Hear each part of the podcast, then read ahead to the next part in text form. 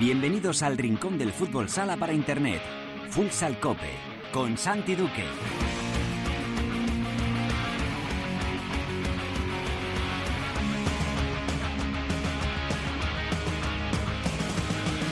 Hola, ¿qué tal? Bienvenidos a Futsal Cope, la casa del fútbol sala en cope.es.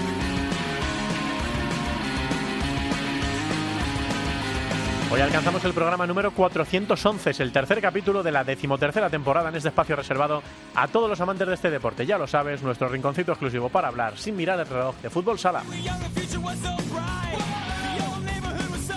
El Real Betis asaltó el Jorge Garbajosa de Torrejón de Ardoz imponiéndose a Movistar Inter por tres goles a cuatro. Son seis puntos de nueve para el nuevo proyecto de Bruno García, con el que hablamos en unos minutos para empezar el programa. En la tertulia vamos a analizar lo ocurrido este pasado fin de semana y vamos a hablar también de esos partidos que vienen de la selección española. Recuerden, el primero es amistoso, pero el segundo ya es de clasificación para el Mundial. Lo vamos a hacer con Cancho Rodríguez Navia y con Javi Jurado. En Futsaleros por el Mundo, la directora Sendín nos lleva hoy hasta Arabia Saudí para hablar con el gran Alberto Arteaga, segundo entrenador de la selección. Y acabaremos el programa repasando lo ocurrido en la primera división femenina y también en la segunda división. Será todo como siempre con la mejor música, la que selecciona para Futsal Cope nuestro DJ particular, el productor del programa El Gran, Javi Jurado. Todo preparado para empezar con Álvaro Español en el control de sonido. Esto es Futsal Cope.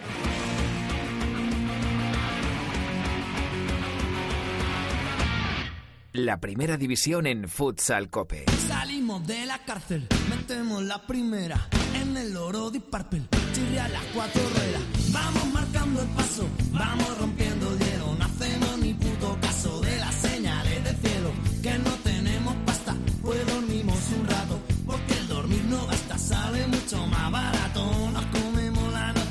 Javi Jurado que esta semana ha decidido dar un golpe de estado musical, porque algunos seres de nuestra redacción la han terminado dando envidia con el concierto de Estopa de este pasado fin de semana en Madrid. Así que hoy van los hermanos Muñoz como banda sonora del programa, empezando por este inconfundible Cacho a Cacho.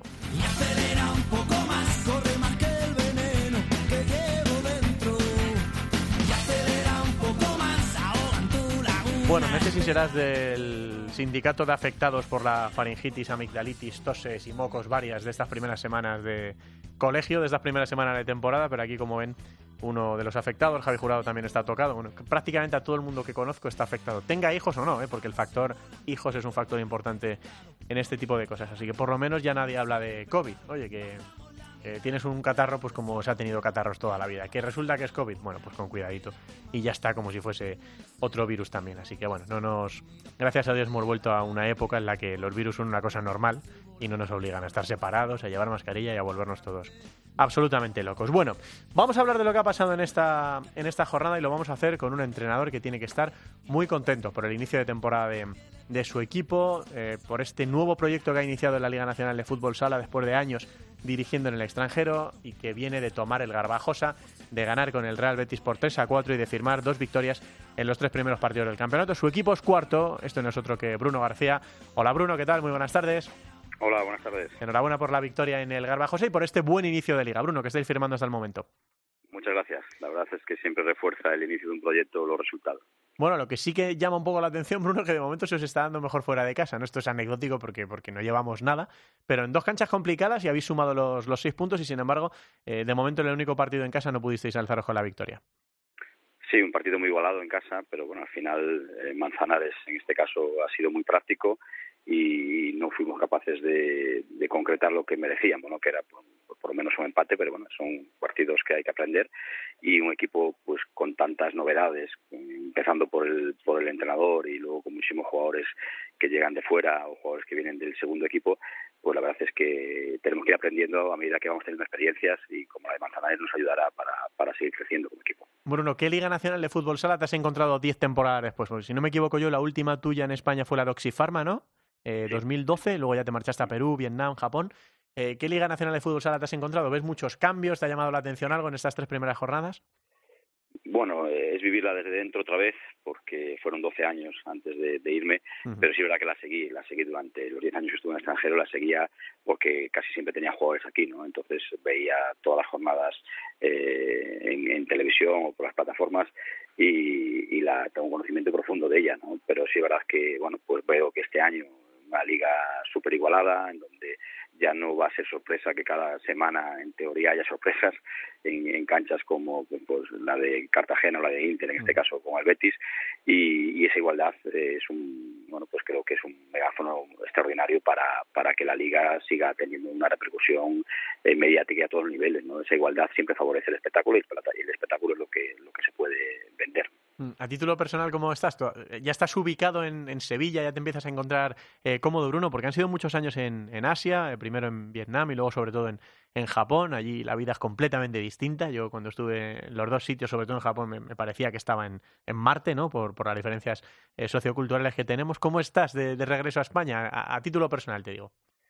Pues muy bien, muy bien, porque, mm, bueno, sabéis que Andalucía, yo he estado en dos etapas ya, en Córdoba primero y luego en Granada, y, Andalucía es eh, son unos huéspedes extraordinarios, ¿no? Y hospitalarios y tienen, bueno, pues es gente que, que muy amable, que te hace la vida agradable y, bueno, el clima, la gente, pues en general un gran club como, como es el Betis y todo lo que ello significa, pues me han aceptado, me han, eh, nos están tratando muy bien y al final si estás bien, estás cómodo, también trabajas de otra manera, ¿no? Y en ese caso pues estamos muy, muy contentos. Bruno, ¿qué te han pedido? ¿Qué, tiene que hacer el Betis esta, esta temporada? ¿Dónde están los objetivos del equipo? Bueno, pues consolidar, consolidar el proyecto. sabéis que tenemos un equipo también en segunda división, un juvenil en Liga Nacional y el primer equipo es el espejo de, ese proyecto y el que tiene que consolidar la categoría e intentar no pasar los apuros que, que se han pasado el año pasado. ¿no? Entonces, una sección joven dentro de, un gran club que, que es, eh, digamos, que con muchos años de historia, pero la sección es joven. ¿no? Hay otras secciones como el básquet que, que son, bueno, pues tienen más vida, son eh, más, más adultas, digamos, y, nosotros pues, tenemos que considerar la, la sección y, bueno, pues eh, ir haciéndola cada vez más con más presencia en, nuestro deporte y que y a la vez con más presencia dentro del club, ¿no? Entonces, bueno, pues son varios objetivos que nos marcamos para nivel de rendimiento y en cuanto a, la liga y al primer equipo, pues eh, consolidar el proyecto en la primera edición. Mm, es verdad que después del, del ascenso, eh, el equipo rozó los playoffs, que, eh, quedó noveno aquella temporada, eh, la de la pandemia, y luego el año pasado muchos apuros, ¿no? Para mantener la categoría al final eh, decimocuarto. Es verdad también que es un equipo muy copero. No, no hablo de Copa de España, Bruno, sino de Copa del Rey. ¿De estas cosas hay algo que te haga especial ilusión esta temporada en tu regreso a, a España? Yo qué sé, el sueño de, meterse en la Copa de España o de avanzar en la Copa del Rey. ¿Te, te apetece en concreto algo? ¿Visitar alguna cancha? ¿Algo que hayas echado de menos en esta década? Mira, yo me considero competitivo en todo lo que todo lo que emprendo y aquí venimos a, intentar ganar cada partido de cada semana. Si eso nos lleva pues a jugar eh, competiciones tan bonitas como la Copa de España, pues sensacional. Si eso nos lleva a avanzar rondas en la Copa del Rey, fantástico. O al final a jugar un playoff, ¿no? Entonces nosotros vamos a cada semana a, a, competir para, para ganar y, y, que eso nos dé la llave para los siguientes retos cada vez más exigentes, ¿no? Y cada vez más bonitos también. Mm. Eh, el año pasado fue raro, raro por los dos parones que hubo. Este año también está siendo un poco raro, ¿no, Bruno? Porque primera jornada, parón. Eh, segunda y tercera jornada, parón. Cuesta un poco coger, ritmo, pero bueno, vuelve a parar la Liga Nacional de Fútbol Sala por, las selecciones. Eh, lo siguiente que tenéis es recibir a Industrias en, en casa y es la última que te quería hacer. De lo que has visto hasta el momento, yo, yo sé que tú seguías la LNFS desde, desde la distancia, pero de lo que has visto por el momento, ¿qué equipo te está sorprendiendo más en este inicio de campeonato? Antes mencionaba Manzanares, que desde luego está siendo muy sorprendente. Está la superioridad del Barça, que parece, ¿no? Otra vez el rival a batir, tampoco estamos descubriendo nada nuevo. ¿Qué, qué te llama la atención o qué equipo te ha llamado la atención por este inicio de liga? Bueno, pues en, en cuanto a números, eh, no ya, ¿no? porque es un equipo recién ascendido, pero sí verdad que en cuanto a números y no en cuanto a a lo que está haciendo porque bueno, analizando la plantilla eh, se puede ver que han hecho una gran inversión, un gran esfuerzo por, por no llegar a primera y ser un equipo ascensor, ¿no? un equipo que, que, quiere consolidarse y, de verdad que bueno pues los resultados están acompañando y también lo está haciendo muy bien, ¿no? Lleva dos de tres y bueno pues acompaña a esa ambición que tienen de cara de cara a seguir creciendo como, como club y consolidar el proyecto en, en primera división. Y luego pues equipos como Málaga que también han dado un paso al frente las experiencias pasadas de, de subir bajar bueno pues todo eso creo que los han reforzado. Y la Copa del año pasado que bueno pues han hecho un trabajo espectacular pues también eh, han iniciado muy bien la, la, temporada, ¿no? Pero bueno, eh, ahora mismo con tres jornadas no, Sí, no es muestra suficiente, claro, para, para poder eh, sacar unas conclusiones que, que se vayan a mantener durante medio o largo plazo, ¿no? Pero sí es verdad que, bueno, pues los inicios ayudan y siempre que se inicia bien, pues eh, refuerza eh, los proyectos y refuerza el, el, la idea, en este caso, de un staff para con su equipo y para y del equipo para con su afición, ¿no? Entonces, bueno, pues todo eso es importante. Bruno, tenéis un proyecto muy bonito ahí en, en, Sevilla, una plantilla muy, muy atractiva. Yo creo que nos lo vamos a pasar bien viendo a, al Betis este año, así que a por todas. Ahora aprovechar este mini parón otra vez para en, engranar esas cositas que, del todo no estén funcionando ahora en el inicio. Suerte contra Industria Santa Coloma, ya sabes que te seguimos de cerca durante toda la temporada. Bruno, que nos alegramos de que vaya bien. Un abrazo muy grande. Pues vosotros y muchas gracias. Bruno García. Señoras y señores, entrenador del Real Betis, ha iniciado esta nueva andadura en España tras una década con seis puntos de nueve, eh, dos victorias en canchas complicadas y con mucha ilusión eh, después de una temporada complicada para el Betis. Vamos con la tertulia. La tertulia de Futsal Cope. Cuando me besas se me para el corazón. Me sueltas y sigue latiendo. Cada vez que me rozas sale un mejor yo. Que acaba siempre sonriendo. Y se me eriza como un gato la piel. Mi mente se va apagando cuando te dejas, no sé qué voy a hacer. Mi boca se va callando. Me sabe a gloria cuando me besas, cuando La gira Fuego, que llevó a Estopa a Madrid el pasado fin de semana, se llama así por esta canción, que nos acompaña en el inicio de la tertulia y que da nombre al disco que sacaron hace ahora tres años. Bueno, es un lujo para nosotros eh, tener este año en la tertulia eh, a Cancho Rodríguez Navia. Siempre que, que, él quiera vamos a tirar de, del profe, al que echamos de menos también en las retransmisiones televisivas esta, esta temporada. Yo, a título particular, pues también. Hola, Canchito, ¿qué tal? Buenas tardes, ¿cómo estás? Hola, Santi. Yo, yo, yo sí que os he hecho mal de menos, porque estáis ahí todavía metidos en el, en el, en el festival, ¿no? Y, y, sí, se echa de menos, son muchos años. Bueno, ya sabes cómo va esto, ¿eh? eh unos días sale el sol por un sitio y hay días que de repente sale el sol por otro, así que no, no, no descartamos nada, ¿eh? Que la gente que nos esté echando de menos, un abrazo grande. Y los que se alegren de que no estemos, un abrazo grande también para ellos. Más grande todavía. y que sintonicen la Liga Sports TV, que lo están contando ahí de maravilla. Gus, Javi, Chanca, eh, Raúl y toda, y toda la gente. Eh, Javi Ju, ¿qué tal? Muy buenas. ¿Qué tal? Aquí, sobreviviendo. ¿Cómo van las cosas por la Liga Sports TV? Bien, la verdad que bien, bien, bien, bien. Narraciones interesantes, partidos muy interesantes, es la ventaja que pues tenemos de poder una jornada súper sí, chula. Sí, y, jolín, en pleno debate, lo, lo, estamos diciendo, que en pleno debate de, de, si el fútbol sala es divertido o no es divertido, nos están quedando unos partidos, la verdad, tremendamente interesantes. Y fíjate esta semana que salvo el, el empate entre Córdoba y Jaén, que también fue de aquella manera, y el 1-6, que también fue bastante engañoso, la victoria del Barça, todo fueron victorias por un gol. O sea y que... pero, pero con goleadas, no 1-0 ni 2-1. Claro, sí, ¿no? sí, sí, sí. O sea, que estamos viendo además goles, goles muy bonitos, paradas muy interesantes también. Ojo, Sí, el ranking de esta semana, eh, el que publica siempre toda la semana la Liga Nacional de Fútbol Sala. Paradas de nivel. Con eh, Fede, con Raúl, ¿no? Claro, sí, sí, sí. O sea, estamos, estamos viendo cosas muy interesantes en los partidos. Así que bueno, que la gente que esté suscrita que lo siga disfrutando porque estamos dando un montón de partidos y partidos además divertidos. ¿Te acuerdas, Cancho, que hace nada nos quejábamos de que juegue 0-0, 1-1, ¿no?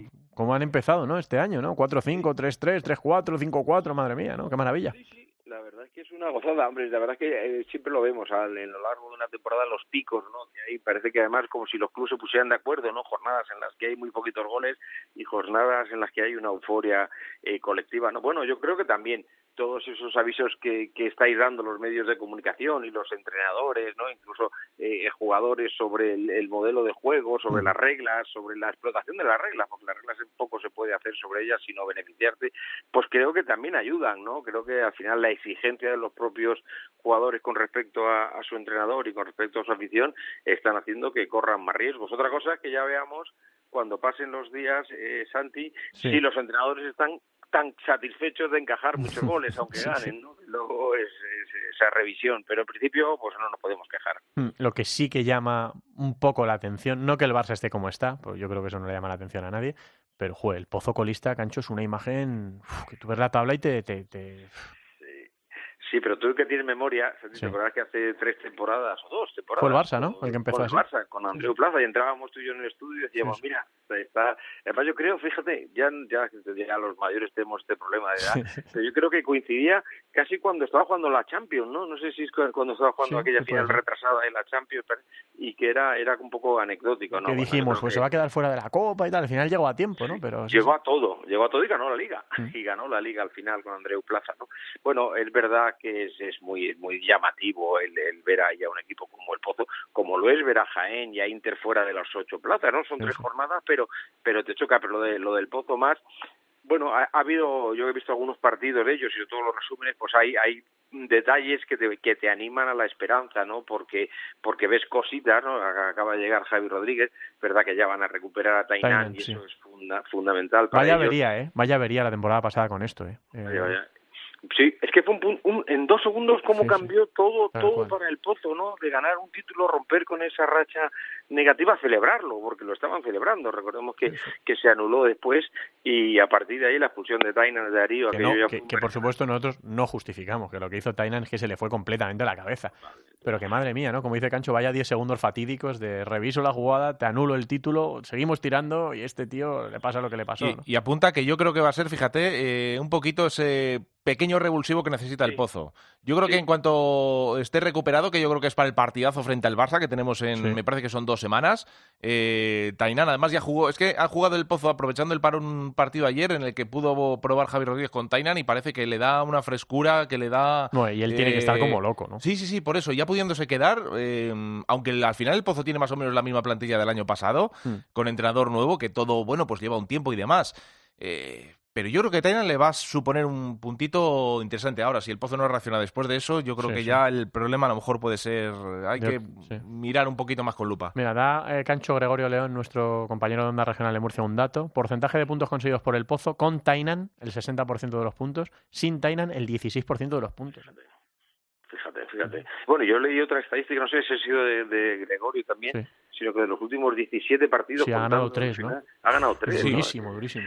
Es que eso... Está hablando del Pozo de Murcia, ¿no? Un aspirante eh, permanente. Bueno, mira, yo un día desayunando con Diego Gustosi, eh, me decía, al nada más llegar él, ¿no? Y le decía que qué había encontrado. Dice, es más un problema psicológico, es decir, tengo que cambiar eh, el concepto de la gente porque hay hay gente que es perdedora, me dijo literalmente, es decir, hay gente que tiene la mentalidad, no que sea, pero tiene mentalidad perdedora y en cuanto las cosas van mal se, se hunden, ¿no? Yo creo que ese era el proceso que él intentó en los años que estuvo y finalmente, pues bueno, consiguió llegar a finales, pero no consiguió tampoco romper con esa racha negativa de no ganar. Mm, en lo negativo, lo que decíamos del Pozo o de Inter, ¿no? Eh, dos derrotas en, en, tres partidos, o de Jaén, que tampoco termina de arrancar, en lo positivo, madre mía, lo de Manzanares y lo de Noya, chicos. Lo, mm. destacaba ahora mismo Bruno, ¿no? ¿A quién, quién te sorprende? Dice, hombre, eh, por puntos Noya. Dice, aunque sé que están trabajando muy bien y no me sorprende, pero verles ahí arriba segundo y tercero, ¿no? Ahora, te das cuenta, por ejemplo, en un caso como el de Manzanares, em, que al final tiene una plantilla muy parecida, muy, muy parecida a la de la temporada pasada y está dirigida por un hombre que se llama Juan Lu. que es una maravilla. Y eso que este año ya no está Fitz, que, que, puso el, Antonio Cava patas arriba exacto. Que todos hablábamos que con la salida de Fit, pero ya más, fíjate, ha traído dos jugadores como Matamoros y Rafa López, que puedo decir que están en la en la vuelta de su carrera deportiva, ¿no? Es decir, son dos internacionales, pero que ya tienen mucho baje, pero se han adaptado y es la clave, lo ha dicho Santi ahora. Eh, Juan Lu Alonso, que es un trabajador, es un analista, es un, además un, un, entrenador que también da cierta libertad a los jugadores, ¿no? Y sobre todo que es muy cercano a ellos, ¿no? Tiene una proximidad y yo creo que eso se agradece. Y luego cuando tú juegas en una pista como, como el Valdepeñas o como el Manzanares, en las que permanentemente te están animando pase lo que pase, pues, pues, pues ese, eso es una doble motivación. O sea, creo que es la revelación sin duda. Mm, de momento la verdad es que están rindiendo las mil maravillas y mira, eh, luego me imagino que les vendrá el bajón, pero puntos que saquen, puntos que ya no necesitan sacar luego Yo para... lo, lo, lo, que creo que Manzanares va a estar en una, se va a mantener con cierta dinámica buena. Lo de Noya a lo mejor recién ascendido, vamos a ver también cómo coja en primera división. Eh, tenemos ahí el Córdoba que yo creo que es cuestión de rodaje porque también son muchas caras nuevas. Eh, pero por ejemplo, es que en el caso de, de Manzanares yo creo que este año eh, no va, el año pasado al final no sufrió y yo creo que este año, ojito, eh, puede, la zona templada la puede calentar y de qué manera y sobre todo en casa, como locales me parece que es un equipo peligroso y además que en el Antonio Cabo ahora mismo caben, eh, no, no, llega a 700 personas y parece que hay 3.000 sí, metidas. Sí, sí, o sea, es una locura. de Peñas, ¿no? Su, sí, sí, sí. En su época, sí. Eh, la verdad es que se puede poner interesante, de momento es prontísimo, ¿no? No, no, no nos vamos a empezar a hacer peras ya con eh, la clasificación para la Copa España, me parece muy pronto. No, pero, se, pero ya se van viendo cosas, ¿eh? sí, ya se van viendo detalles. Se puede poner interesante la pelea por los ocho primeros rápidamente, además. Es verdad también, Cancho, que el año pasado decíamos, qué temporada más rara, la Euro, el Mundial, la Eurocopa y tal. Pues este año no, no terminamos de arrancar, ¿eh? Primera jornada, parón de selecciones. Dos jornadas más, parón de selecciones. Pues esto es muy difícil, ¿eh, Cancho? y sobre todo cuando no hay ni mundial ni, claro. ni Eurocopa. Decir que es que bueno pues eso es, es, que es más de lo mismo es más de lo mismo. Es decir es una pues eso cuando no pones interés en las cosas pues lo vas haciendo un poco a abuela pluma vas Sí. parcheando lo- los calendarios. Y yo no digo que haya una mala fe pero luego no hay cariño. Entonces cuando tú eh, aplicas un calendario fíjate la afición ahora que está enganchada en Manzanares por ejemplo si- ahora de repente vuelven otra vez a pararse fíjate la afición del Pozo que había empezado muy bien no se- estaban felices en la directiva porque había vuelto un poco a enganchar a la gente en el Palacio y ahora le paras, pierde, le paras. pues, eh, vamos a ver si no viene ninguno lesionado. Ahora está lo de la Copa de Asia, con Sí. lo cual el de Palma tampoco puede contar con jugadores. Bueno, y Valdepeña. Es decir, es como, como no darle una continuidad a algo que, que la necesita y más la necesita en un momento de crisis como la que la que está pasando el fútbol sala entonces bueno pues no se puede hacer nada más que sufrirlo los entrenadores algunos lo agradecerán porque tendrán un poco los nuevos sobre todo más tiempo para trabajar pero pierde pierde el espectador y con lo cual perdemos todos La pregunta, como diría Manolo Lama, chicos, que se hace ahora mismo todo el mundo es: ¿va a haber alguien capaz esta temporada de parar al Barça? Porque, que decía Javi, la plantilla del Pozo es muy similar a la del año pasado. Qué tal. buena pregunta. Claro, la plantilla del Barça es muy, muy similar a la del año pasado, pero mejor. Bueno, yo me quedo con la buena primera parte que hizo el Levante, ¿eh? También te digo, que supo jugarle bastante bien al Barça. Eh, Ferrao bastante neutralizado. Lo que pasa es que, claro, el Barça tiene herramientas, todas las que quiere y alguna más. Eh, al final va a ser, como nos decía la semana pasada Sergio Muyor, eh, ganarle al Barça va a depender de que el Barça no tenga un buen día. De que tú lo hagas bien y de que el Barça no tenga un buen día. Es muy difícil que el Barça tenga 30 buenos partidos. Sí, sí. Alguno tendrá peor. Vamos a ver también cómo viene de la Champions. Es decir, es un equipo que va a aspirar a estar en todo, en la Final Four, en la Copa del Rey. Va a ser una temporada muy larga también para el Barça. Entonces yo creo que a lo mejor mm, depende de que le pilles en un estado un poco peor y le puedas meter mano, sabiendo que el Barça va a ser candidato a todo otra vez más. O sea, le puedes ganar Es que- tres puntos, pero a lo mejor no le puedes ganar la Yo liga. es que, como en el debate este que siempre teníamos en el partidazo de candidato favorito, yo, Cancho, no le veo candidato, yo le veo favorito a todo. ¿eh? sí sí no no absolutamente es decir la liga regular la va a ganar fíjate me mojo tercera jornada la liga regular la va a ganar tú dices que qué equipo le puede mirar a los ojos yo creo que solo hay uno ahora mismo en el mundo y es el Sporting Hmm. de Portugal. Es decir, los demás eh, Sí, eh, señor. pu- puedes puedes ganar un partido, una final, pues eh, bueno, lo vimos el año pasado con la final esa que estábamos comentando hace unos momentos. Sí. A un partido pueden pasar porque hay tantas circunstancias, pero lo que es en, en, en estar arriba en, competitividad, en sumar más puntos que los demás, pues, sin duda el Barça es lógico, con esa plantilla y ese entrenador eh, y con esa además mentalidad, lo que estábamos atacando al pozo, pues estos lo tienen de superávit, son todos jugadores campeones que están acostumbrados a esos momentos, fíjate la de partidos que ganaron el año pasado, pero a torneos o campeonatos en penaltis, eso también es de- no es una lotería lo de siempre de los penaltis, tienes que tener una mentalidad, una sangre fría, analizar al rival, es decir, hay muchas circunstancias como para pensar que que puede ganar cualquiera en la tanda y ellos lo hacen, ¿no? Y eso también se lo transmites al rival cuando estás compitiendo con ellos. O sea, yo creo que hay mucha diferencia entre el Barça y los demás equipos. Y luego, además, por ejemplo, fíjate, ya en el Barça ya son detalles que dices, y todavía es mejor que el año pasado. Eh, lo comentaba con Gustavo en la retransmisión de ese partido. Por ejemplo, un cierre como Antonio. eh, Ortiz, pues hombre, se queda. Tiene, todavía está en buen estado de forma, pero Fue su cumple, ¿no? lógicamente. ayer antes de ayer fue Sí, Ortiz. claro, pero, pero la diferencia de edad es abismal. Y Antonio ha entrado con una capacidad de, eh, de decir, aquí estoy yo, de, de- de veterano. Es un joven veterano. O sea, es que es tiene una, una clase, un saber estar, una inteligencia, un sentido de fútbol sala. Bueno, yo Que- creo que el chaval acabó la carrera hace poco, ¿no? Me da, Sí. creo que acabó. ¿no? Wow, así que ya te demuestra la Efectivamente. la inteligencia. Y para jugar al fútbol, bueno, a todo en la vida tiene que ser, además de cualidades físicas, tiene que tener inteligencia. Y, y Antonio, bueno, la, la tiene. Yo creo que va a ser uno de los cierres de la selección durante mucho tiempo. Mm, mira, por eso os iba a preguntar si no queréis decir nada más de la liga o no nos dejamos nada de la liga en el, en el tintero. Eh, bueno, hay que recordar otra cosa, eh, que este mes de octubre empieza ya la UEFA Futsal Champions League para Ah. los equipos españoles, para Barça y para Palma Futsal. Eh, Recordemos que el campeón de Europa está en el grupo con Obocubo, con Dobovec y con el Luxol San Andrews, eh, que esto empieza a jugar el 26 de octubre. O sea que ya quedan, pues eso, 20 días o así para que el Barça debute en la Champions, empiece la defensa de la, de la corona y que Palma, que no tuvo tanta suerte con el sorteo, le tocó Sporting de París, Kaira Talmati y el Anderlecht, ¿no? Eh, que en principio cuando veías los bombos era lo más difícil prácticamente que le podía tocar a, a Palma Futsal. Así que bueno, iremos hablando, habrá tiempo, ¿eh? Sí, quedan sí, 20 sí, días sí. todavía. así que- Ahora, ahora el, el parón le va a venir bien porque la, la derrota frente a Industrias en el último minuto a lo mejor puede, pues lo típico, es una derrota que te, bueno, dices, te vas ya con mal cuerpo, dices, jolín, pero si esto iba bien, había empezado bien. Y sobre todo es importante llegar con buenas sensaciones. Y eso que pasa en 3 de, de 4, pero bueno, sí, como dices tú, queda todavía un intenso mes de octubre antes de, de plantarnos ahí en la... Hablaremos, habrá tiempo para hablarlo. Lo de la selección, sé que el otro día ya lo tratasteis un poquito, eh, de, la, de la lista de, de Fede. Se ha- eh, Cancho, tú que has estado ahí, eh, se hace duro, ¿no? Eh, decir, venga, sí, vamos a empezar a preparar esto. Pues quedan dos años, o quedan tres años para la siguiente gran cita, ¿no? El Mundial. El Mundial son dos años, 2024, ¿no? sí, sí, en teoría 2024. Y la Euro debería ser 2026. 26. Y todavía sin saber dónde... Ni dónde- sé, Sí, nada, bueno. nada, nada. Eso ya es pedir mucho. Bueno, se hace largo, ¿no? Lo que pasa es que se hace largo en las circunstancias actuales, ¿no? Porque nosotros cuando eh, tuve la fortuna de estar en la selección, preparabas un ciclo, lo hacías con esa generación y con esa ilusión de ser un equipo que sabías que iba a estar arriba, que eras campeón o ibas a ser campeón del mundo eh, dos veces y, y eso te animaba, ¿no? Y el que venía se incorporaba también a una dinámica positiva, una dinámica de trabajo en la que en la que podías eh, eh, seguir creciendo y seguir ilusionándote por conseguir todo. Ahora mismo, lamentablemente, la situación es lo contrario. Yo creo que ahora es una presión la que tienen de caer dos veces en mundiales en cuartos de final. Eso no se había vivido nunca. Mm. Es decir, tener una bestia negra como Portugal, que parece que cuando te juegas algo te acaban siempre pasando por encima. Bueno, hay muchas cosas que trabajar, hay tiempo, pero claro, si el, el seleccionador está cuestionado, Sí. pues a partir de ahí todo eso se traslada. El entrenador es un amplificador de lo que sucede en la en, la- en el vestuario y si él está cuestionado, imagínate lo que se transmite a los jugadores. Mm, Recordemos la lista de Fede para estos dos partidos. El primero amistoso frente a Finlandia, el segundo ya de clasificación para el Mundial ante Moldavia.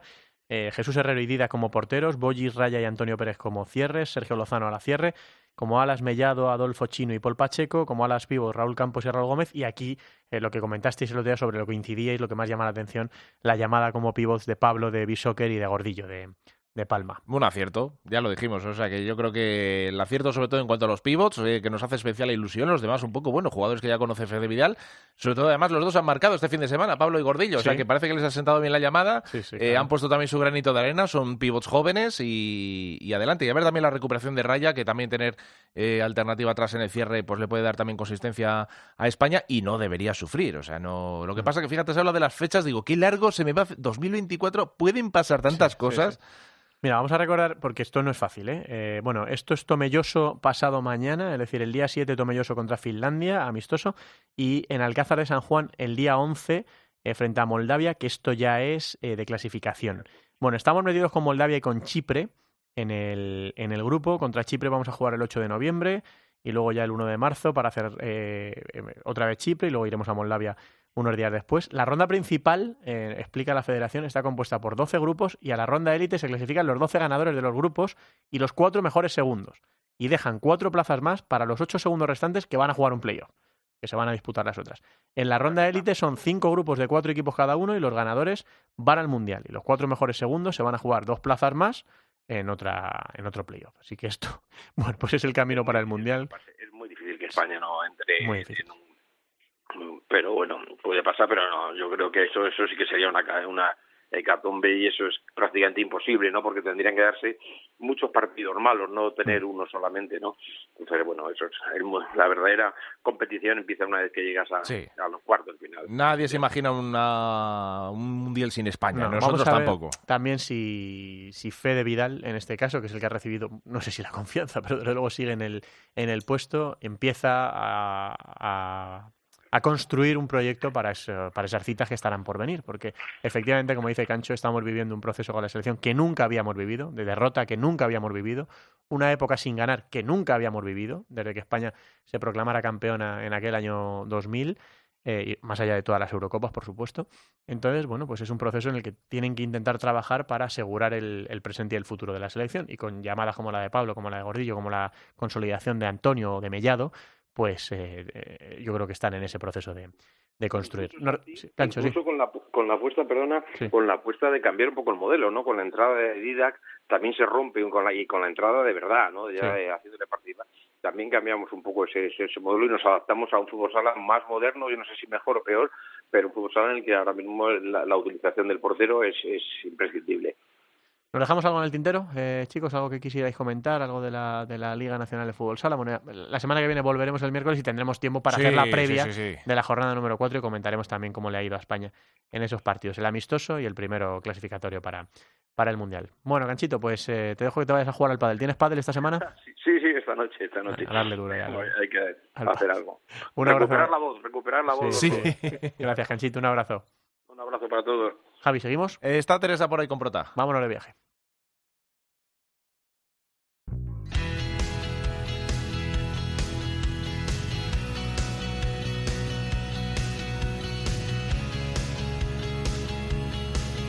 En Futsal Cope, futsaleros por el mundo.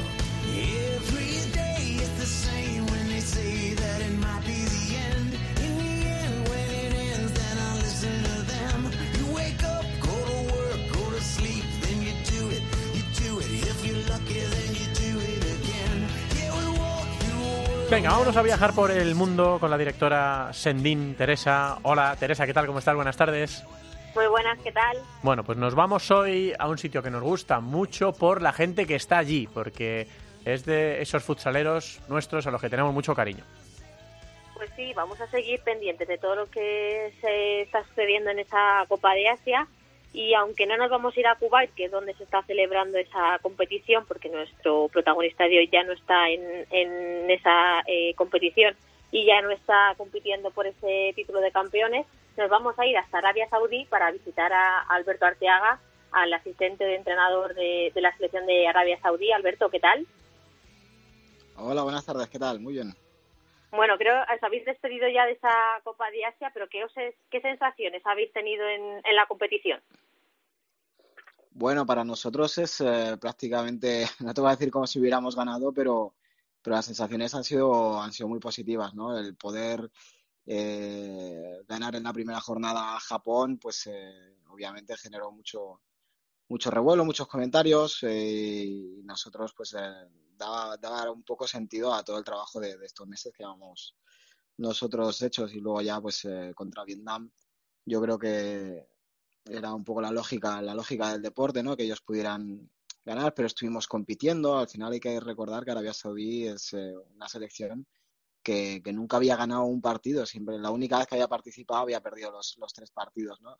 Entonces ya vernos eh, ya no solo compitiendo, sino ganando contra Japón y compitiendo contra Vietnam, que hace un año estaban en Lituania los dos llegando a octavos de final del Mundial, para nosotros era un, logro enorme. Y luego ya el último, la última jornada, pues eh, poder eh, jugar contra una selección un poco más, digamos, de nuestro, de nuestro nivel, más o menos, como nosotros, por ranking, y poder ganar eh, de la forma que lo hicimos, pues también nosotros es una satisfacción muy grande. Nos queda un poco la espinita de, de no haber conseguido la clasificación por un solo gol, pero, pero bueno, nosotros eh, súper satisfechos del trabajo hecho.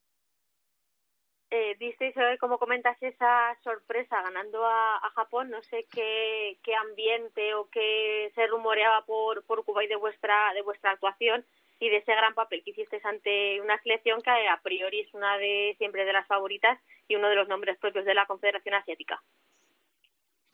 Sí, bueno, yo creo que, que los propios, los primeros sorprendidos fuimos, nosotros y, fue también Japón, ¿no? Nos esperaba un poco eh, pues el planteamiento de partido que, que, hicimos. Nosotros jugamos con Japón un amistoso en, en abril, antes del clasificatorio de la Copa Asia y bueno, pues eh, de nuestro grupo han cambiado muchos nombres porque hemos perdido, hemos tenido muchas bajas por tema de, lesiones y trabajo y un sancionado.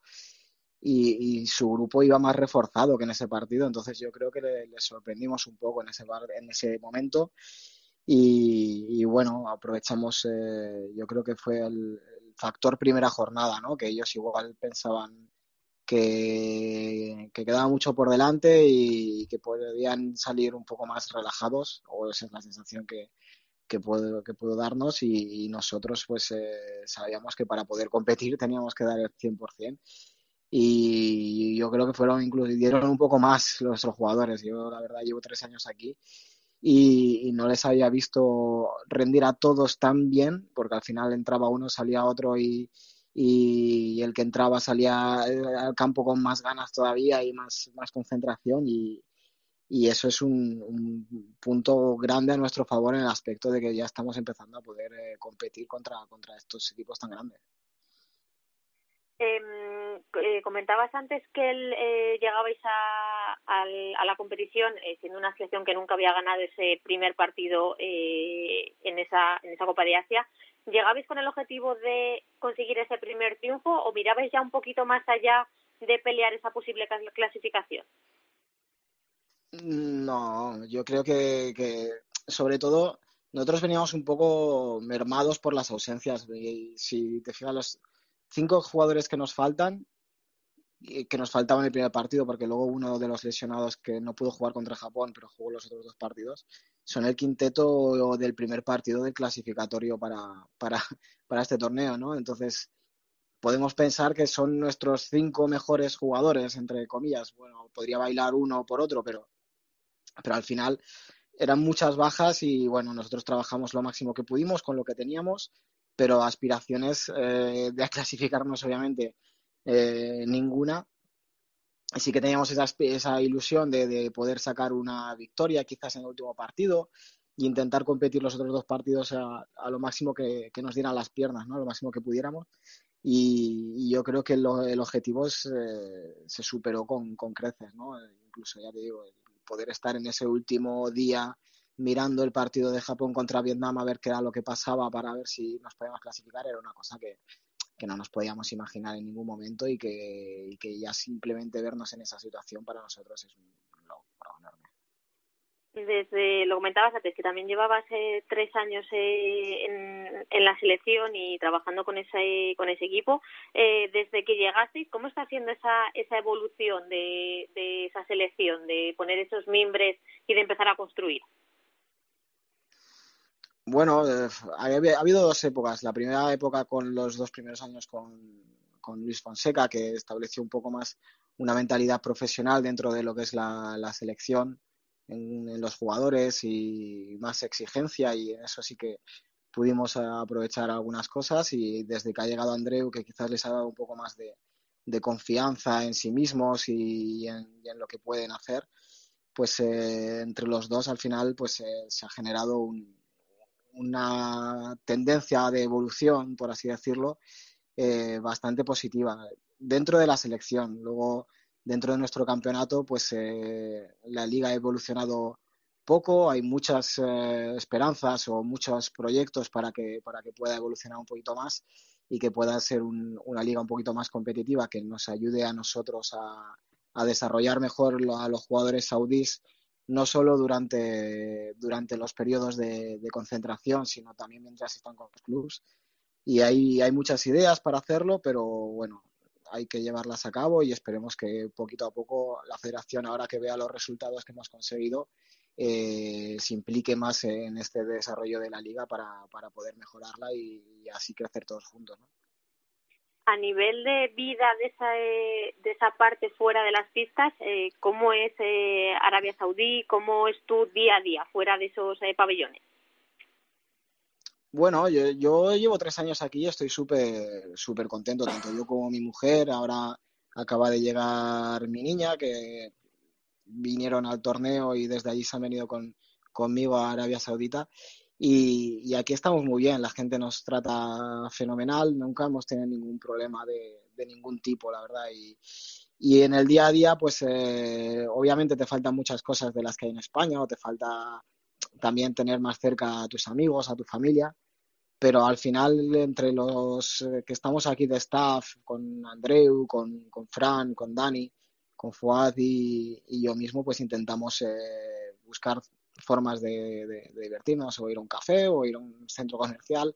Tampoco hay muchas, muchas más cosas que hacer, porque aquí, por ejemplo, nosotros estamos en la playa, pero en la zona de playa, en la zona, en la zona de costa, no vamos a decir zona de playa porque no hay, pero si quieres poder bañarte tienes que ir a playas privadas que están un poco alejadas de la ciudad, ¿no?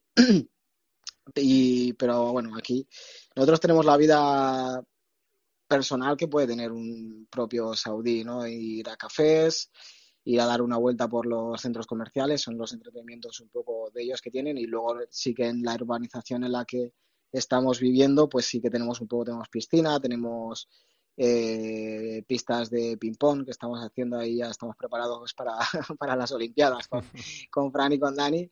Y, tenemos gimnasio, tenemos un pequeño cine, tenemos pistas de squash, un poco tenemos todo lo que necesitamos para estar entretenidos en el día a día cuando no estamos cuando no estamos trabajando. Así que en ese aspecto, pues vida tranquila, mi familia está aquí muy feliz, yo también, así que tampoco necesitamos mucho más. Pues sí, sobre todo Alberto, con lo que acaba de pasar hace nada, eh, pues eh, tener una vida tranquila y tener a la familia cerca y estar feliz, creo que no podemos pedir mucho más. Así que éxito en lo profesional y nos alegramos de que en lo personal también estés a gusto y contento. Alberto, un abrazo muy grande para, para Arabia. Muchísimas gracias, un abrazo grande a vosotros y gracias por, por acordaros y cuidar a los que estamos fuera. Ya ves tú, eh, es lo mínimo, Alberto, que podemos hacer. Que vaya fenomenal, seguimos hablando. Alberto Arteaga, señoras y señores, es entrenador asistente de la selección de Arabia Saudí y uno de nuestros futsaleros más, más queridos. ¿Qué más cositas tenemos que contar, Teresa? Pues eh, hemos despedido en esa Copa de Asia de la que estamos tan pendientes a la selección de Vietnam de Antonio García, que también caía en esa fase de grupos, eh, justamente estaba en el mismo grupo que la Arabia Saudí de Alberto Arteaga y de, y de Andreu Plaza. Así que eh, despedimos también a, a Vietnam. La que tenemos todavía en competición es la selección de Tailandia de César Núñez y de Eloy Alonso, que se medirán este jueves a la todopoderosa Irán. Así que también les deseamos eh, toda la suerte del mundo, que puedan llegar lo máximo posible y quién sabe si levantar un, título que podría eh, sumarse a los, a, los de este, a los de este año. Bueno, pues eh, estaremos pendientes de lo que ocurre y lo contaremos aquí el, el miércoles que viene. Gracias, Teresa. Un beso, hasta luego. Avanzamos.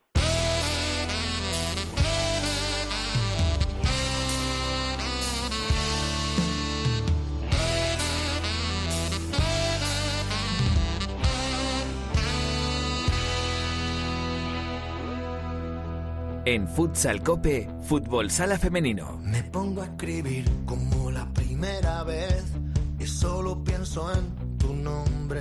Para que no parezca que Futsal Cope siempre suenan las mismas canciones de Estopa, la culpa, como decimos siempre, Javi Ju, las felicitaciones también, vamos con camiseta de rock and roll para dar paso al Fútbol Sala Femenino. Nos cuenta, como siempre, los miércoles en Futsal Cope Albada. Hola Alba, ¿qué tal? Muy buenas. Hola, Santi Duque, buenas tardes. Bueno, infórmale al pueblo de cómo marcha o de cómo fue la última jornada en la primera división femenina de fútbol sala.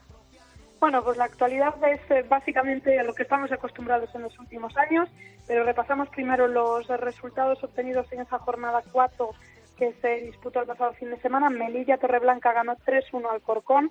Empate en uno de esos partidos que destacábamos del pasado fin de semana. Marín Futsal empató a 3 frente a Roldán. Burela ganaba 4-2 a Urense. Juventud que sigue, le está costando, a pesar de que el año pasado tenía que descender, que sabemos que compró esa plaza de Universidad de Alicante. Bueno, en ese mm, jaleo de papeles, de momento sigue ahí, que no, no consigue eh, sumarse a esta, a esta temporada. 0-5 perdió frente a Leganés, tuvo Leganés, que de momento está bien, está bien. Atlético Navalcarnero, como siempre, goleada de la jornada 9-2 frente a Sala Zaragoza. Victoria muy importante de Móstoles 3-2 frente a Rayo Majadahonda, que es el único equipo que de momento no ha conseguido sumar ningún punto. Viases Amarelli perdía por la mínima 2-3 frente a Pollo Pescamar y Alcantarilla ganaba 4-1 frente a Deportivo. ¿Qué nos deja esto? Bueno, pues Futsi y Burela son los dos únicos equipos que de momento han ganado los cuatro partidos. Eh, la media de Atlético Navalcarnero es ocho goles por partido. Madre mía. Ocho goles por partido y solo encaja uno, es la media, tiene 32 goles a favor, cuatro en contra. Y otra de las sorpresas que nos ha deparado estas cuatro jornadas es que Alcantarilla, que es un recién ascendido, aunque sabemos que ha fichado muy bien y que tiene eh, entrenando a la ex seleccionadora nacional, así que están bien preparadas para esta primera división. Están terceras, eso es eh, algo que vemos pocas veces cuando un equipo recién ascendido consigue estar en la zona alta de la clasificación. De momento, como decimos, lo mismo de siempre, Futsi y Burela al frente de la clasificación y ojo a Rayo Majadahonda, que es el único que no ha sumado ningún punto. Esperemos que no se descuelgue ningún equipo ya que solo llevamos cuatro jornadas. Pues sí, y que la cosa, bueno, siempre queremos lo mismo, ¿no? Pero es muy triste cuando hay algún equipo que, por ejemplo, llega a Navidades ya eh, en una situación muy complicada, muy descolgado, sin sumar ningún, ningún punto. Y de la próxima jornada, Alba, ¿en qué tenemos que fijarnos?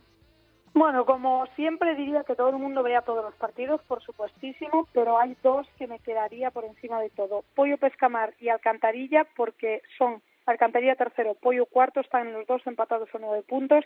Es un eh, partido seguramente va a ser espectacular por lo que hay en juego y un Roldán Burela es un partido que siempre hay que tener en cuenta porque son dos equipos que siempre están en la zona alta de la clasificación, son dos equipos que se conocen muy bien y te voy a dar un plus más que me voy a quedar con otro más, que es que el Melilla Torreblanca Marín Futsal, porque también están en esa zona media alta de la clasificación. Torreblanca ya sabemos que es un equipo que hay que tener siempre en cuenta. Marín se ha, eh, ha fichado muy bien este verano, tiene auténticas jugadoras eh, top, a pesar de llevar solo dos temporadas en primera división. Así que tres partidazos, aunque todo el mundo a ver todo el fútbol sala femenino, muy top siempre, mucho espectáculo y mucha diversión. Pues claro que sí, y nosotros contándolo aquí eh, todos los miércoles. Ya hablaremos, habrá tiempo, ¿no, Alba, para hablar de la lista de Claudia Pons y de esos partidos que se vienen ¿no? de, de la selección española? Sí, la próxima semana lo hablaremos porque va a haber parón, hablaremos de esa convocatoria, hablaremos de los partidos amistosos frente a Portugal, el preeuropeo que hay, mucha actualidad de la selección que abordaremos la próxima semana. Gracias, Alba. Gracias, hasta luego. Nos queda la segunda división.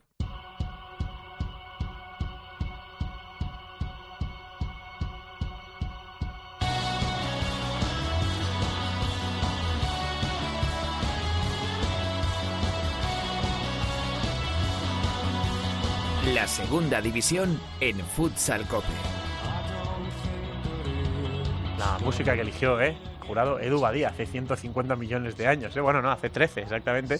Hace 13 años, la música que elegía Edu para, para su segunda división en aquel momento, con Javi Orol, que era comentarista de la segunda división en, en Futsal Cope. Bueno, por la segunda división, como ocurre con la primera, disputó este pasado fin de semana su jornada número 3 con estos marcadores: Sala 10 Zaragoza 1, Burela 3, Real Betis Futsal B 3, Unión África Ceutí 3, Sala 5 Martorell 2, Club Deportivo Leganés 2, Pisontes Castellón 0, Elegido Futsal 6, El Valle 8, Atlético Benavente 2, Alcira 3, Barça Athletic 2, Oparrulo 5, Full Energía Zaragoza 3 y Gran Canaria 1, Peñíscola 4. Ahora mismo Peñíscola es líder, el único equipo que ha conseguido ganar los tres partidos, 9 de 9. Segundo, Unión África Ceutí con 7. Tercero, Barça Athletic con 6, igual que Full Energía Zaragoza, que es cuarto, y que Burela, que es quinto. Eh, estos ocuparían Peñíscola, plaza de ascenso directo, y Unión África, Barça, Energía Zaragoza y Burela, las plazas de playoff. Bisonte de Castellón es sexto, también tiene 6, y Oparrulo es séptimo, también tiene 6, y Alcira es octavo y también tiene 6. Por la parte de abajo, ahora mismo Sala 10 Zaragoza marcaría la permanencia con un solo punto y descenderían el Real Betis Futsal B también con uno, Atlético Benavente con uno y Gran Canaria, que de momento ha sido el único equipo que no ha conseguido sumar en, estos tres primeros partidos de la temporada. Hay jornada de segunda división este fin de semana. Empieza el sábado 8 de octubre, 4 de la tarde, Barça Athletic, Sala 10 Zaragoza, 4 y media Burela, Sala 5 Martorell. A las 6 dos partidos, Unión África Ceutí, Bisontes Castellón y Peñíscola Parrulo. 6 y media elegido Futsal El Valle. 7 menos cuarto Full Energía Zaragoza Alcira. A las 7 Atlético Benavente Gran Canaria y cierra la jornada a las 7 y media de la tarde todo el sábado el Club Deportivo Leganés frente al Real Betis Futsal B.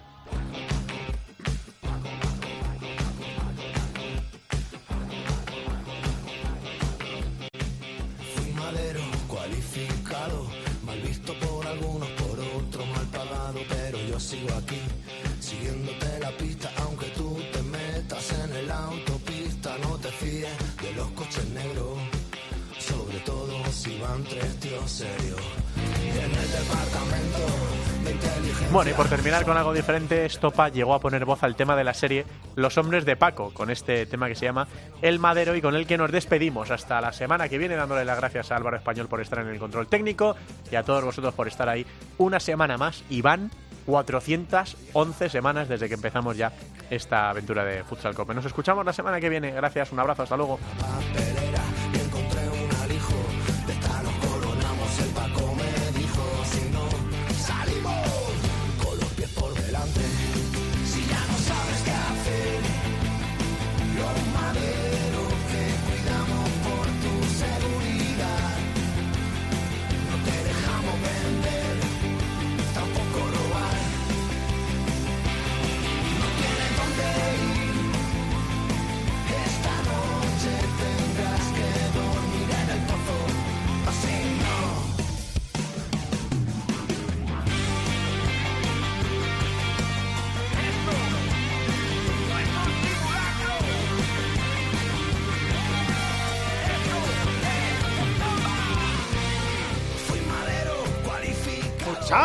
Futsal Cope